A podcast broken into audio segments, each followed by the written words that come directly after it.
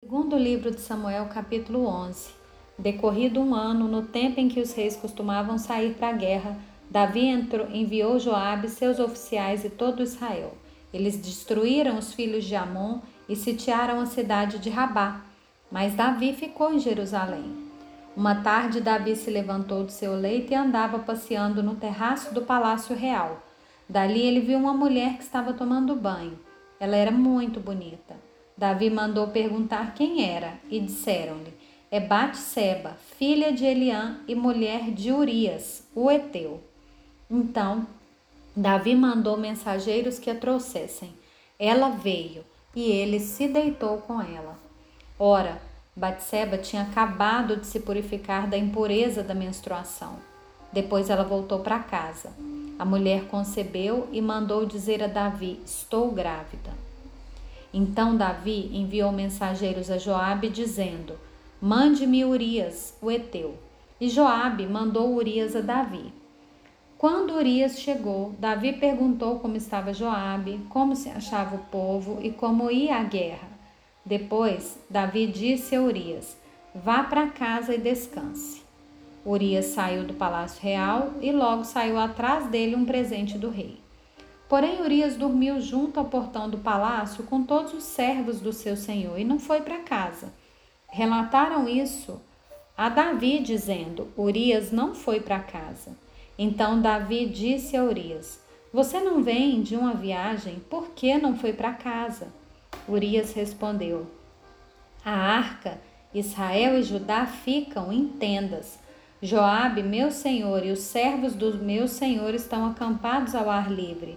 Como poderia eu ir para casa, comer e beber e me deitar com a minha mulher? Juro pela vida do rei que não faria tal coisa. Então Davi disse a Urias: Fique aqui ainda hoje, amanhã eu o mandarei de volta. E Urias ficou em Jerusalém aquele dia e o seguinte. Davi o convidou para comer e beber com ele e o embebedou. À tarde, Urias saiu e foi deitar-se no seu leito na companhia dos servos de seu senhor. Ele não foi para casa. Pela manhã, Davi escreveu uma carta a Joabe e a mandou por Urias. Na carta escreveu o seguinte: Ponham Urias na linha de frente, onde o combate for mais intenso. Depois deixem-no sozinho para que seja ferido e morra. Tendo sitiado a cidade, Joabe pôs Urias no lugar onde sabia que estavam homens valentes. Os homens da cidade saíram e lutaram contra Joabe. Alguns dos oficiais de Davi foram mortos e morreu também Urias, o heteu. Então, Joabe enviou notícias a Davi, informando tudo o que havia acontecido na batalha. Deu ordem ao mensageiro, dizendo: Quando você terminar de contar ao rei os acontecimentos dessa batalha, é possível que ele fique indignado e pergunte: Por que vocês chegaram assim perto da cidade para lutar?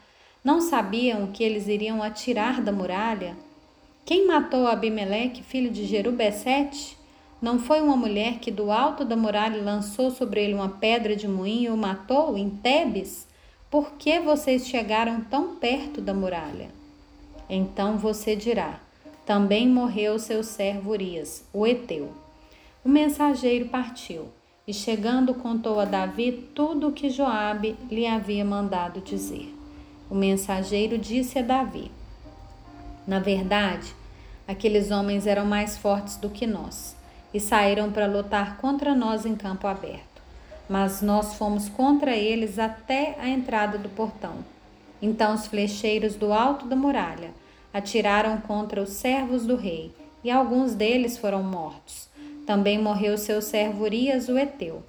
Davi respondeu ao mensageiro: Diga a Joabe que não encare isso como um mal, porque a espada devora tanto esse como aquele, que ele intensifique o seu ataque à cidade até conquistá-la. Quanto a você, encoraje Joabe. Quando a mulher de Urias soube que seu marido era morto, ela chorou por ele. E passado o luto, Davi mandou buscá-la e a trouxe para o palácio. Ela se tornou sua mulher e lhe deu um filho. Porém, isso que Davi tinha feito pareceu mal aos olhos do Senhor.